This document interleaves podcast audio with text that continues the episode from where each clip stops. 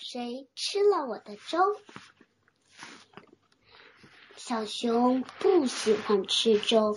妈妈告诉他，所有的小熊都吃粥，所以它们长得又高又壮啊。但是小熊说，摇摇头说：“我不要吃粥，我讨厌粥。”于是妈妈把粥放到了屋外的老树桩上。小熊踮着脚尖看着妈妈，但是在爸爸妈妈弄浆果和蜂蜜的时候，小熊自己爬上了树。但是这里根本就没有魔鬼熊。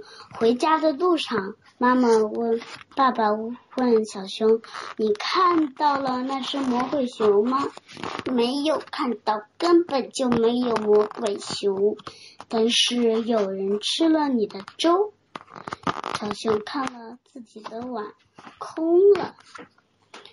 但是妈爸爸。放了点蜂蜜在小熊的粥里，但是小熊捏着鼻子，捂着眼睛说：“我不要吃粥，我讨厌粥。”于是爸爸又把粥放到了屋外的老树桩上。等他的爷爷奶奶来的时候，爷爷说。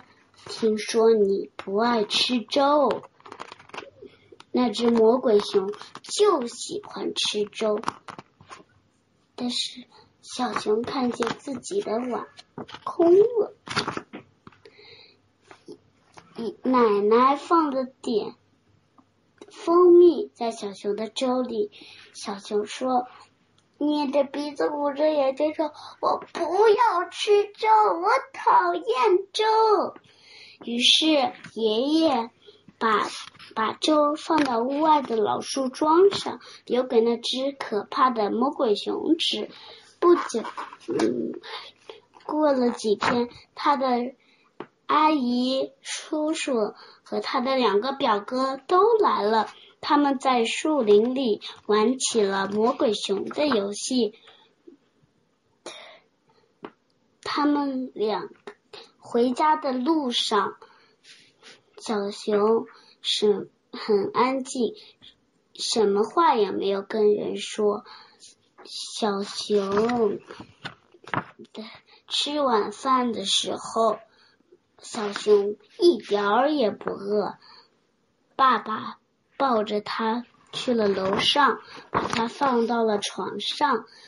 晚上，小熊做了一个好可怕的梦。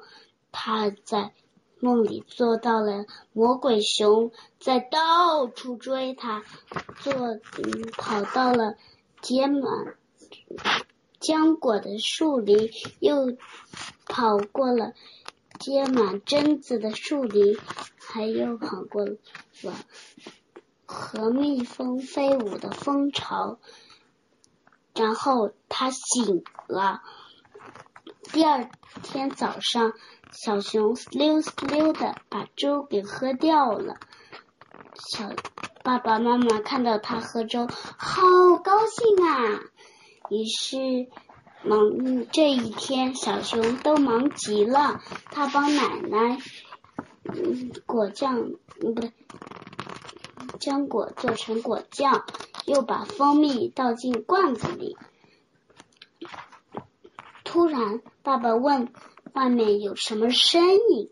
爸爸妈妈打开门一看，小动物一起在喊：“我们的粥呢？我们的粥呢？”哈哈，肯定就是那只魔鬼熊啊！小小熊咯咯的笑了起来。谢谢大家，我的故事讲完了。